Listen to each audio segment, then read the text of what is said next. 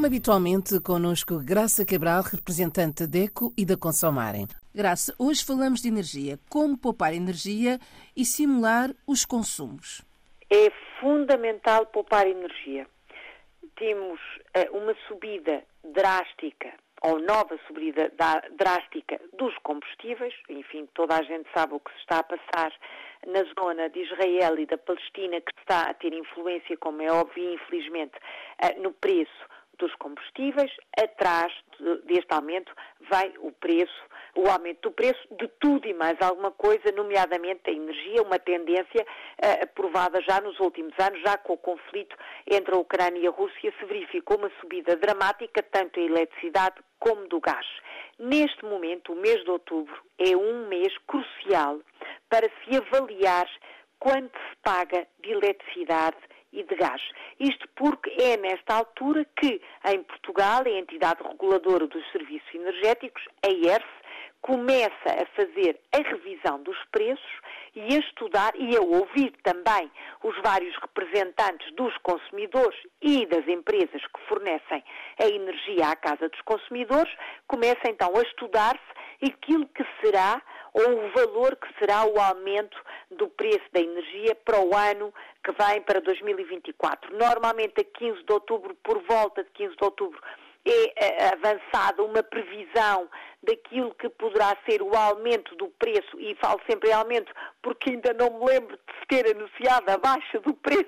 Pode ser que um dia aconteça, Isabel, é verdade, e se acontecer, é fazemos um programa de festa aqui no nosso espaço, não é? É Fala sempre em aumento, por esta altura é anunciada então uma previsão, digamos assim, e depois, a 15 de dezembro, é divulgado oficialmente o aumento que uh, a energia vai sofrer no nosso país. Portanto, este é o momento-chave para que o consumidor olhe atentamente para a sua fatura de eletricidade, de gás ou eletricidade e gás, porque há consumidores que têm até os dois serviços na mesma empresa, veja atentamente quanto é que gasta e em que horários gasta. Como é que pode ter acesso a esta informação detalhada? Por exemplo, na ERS, a tal entidade reguladora dos serviços energéticos, que tem um site que é erse.pt, erse.pt, ou no site da DECO, deco.pt barra EVA. EVA é um novo serviço que a DECO estreou sobre eletricidade, é uma expressão está em inglês porque este é um projeto em inglês, mas está relacionado com energia, é de energia. O consumidor pode recolher mais informação sobre o que paga na sua fatura, desde o IVA até ao preço do, do kilowatt da eletricidade, por exemplo, e pode aceder a simuladores. Usa o simulador para verificar se há empresas com preços mais agradáveis que aquele que está agora a pagar. Porque utilizando estes simuladores pode ter um valor médio daquilo que vai gastar no final do mês de eletricidade e gás ou das duas, dos dois serviços e depois o próprio simulador diz no mercado português, no momento, qual é o preço que as várias distribuidoras praticam, porque há várias empresas, todos sabem, temos o um mercado uh, regulado e o um mercado liberal, portanto temos várias empresas com preços semelhantes, é certo, mas para cada consumidor ou cada família pode haver um cenário especial e pode estar aquele consumidor a pagar mais do que pagará se mudar da empresa que distribui a energia. E agora é a altura para fazer esta simulação. Parece muito difícil, mas não é. Basta o consumidor ter na sua mão uma fatura para ir introduzindo os dados que vão sendo pedidos nesse, nesse simulador, digamos que é, a pergunta é só clicar nas várias hipóteses de resposta que aparece nessa simulação, não tem ciência nenhuma e o consumidor chega ao fim e vê os vários resultados e qual é a empresa que está neste momento a dar um preço menor para o seu caso. Mas nessa simulação pode também perceber que tipo de tarifa é que pode escolher.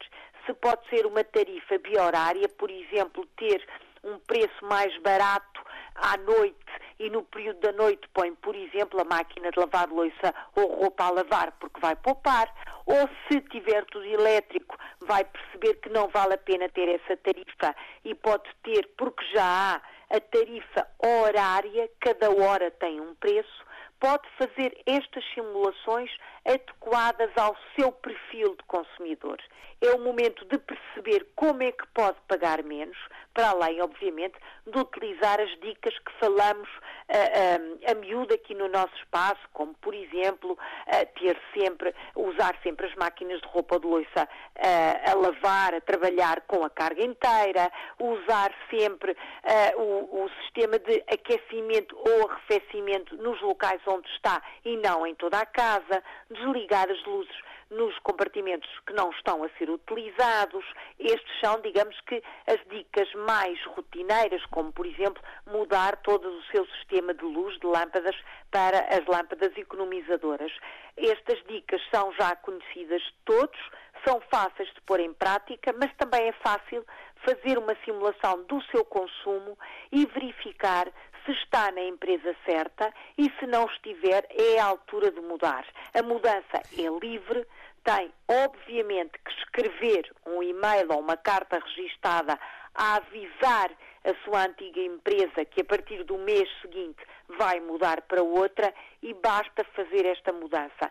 Quem está fora, quem nos ouve e está por essa Europa fora, pode fazer, através da internet, claro, todas estas simulações se não tiver consigo uma cópia da fatura, é uma questão de pedir a alguém que faça o favor de mandar por e-mail, e hoje em dia muitos consumidores recebem a sua fatura por e-mail, fazem a simulação e mesmo à distância podem mudar para uma empresa que esteja a fazer um preço mais simpático. Qualquer dúvida, já sabem, deco.pt barra Eva ou só deco.pt, temos uma equipa especializada em energia que o pode ajudar. Até para a semana. Até para a semana.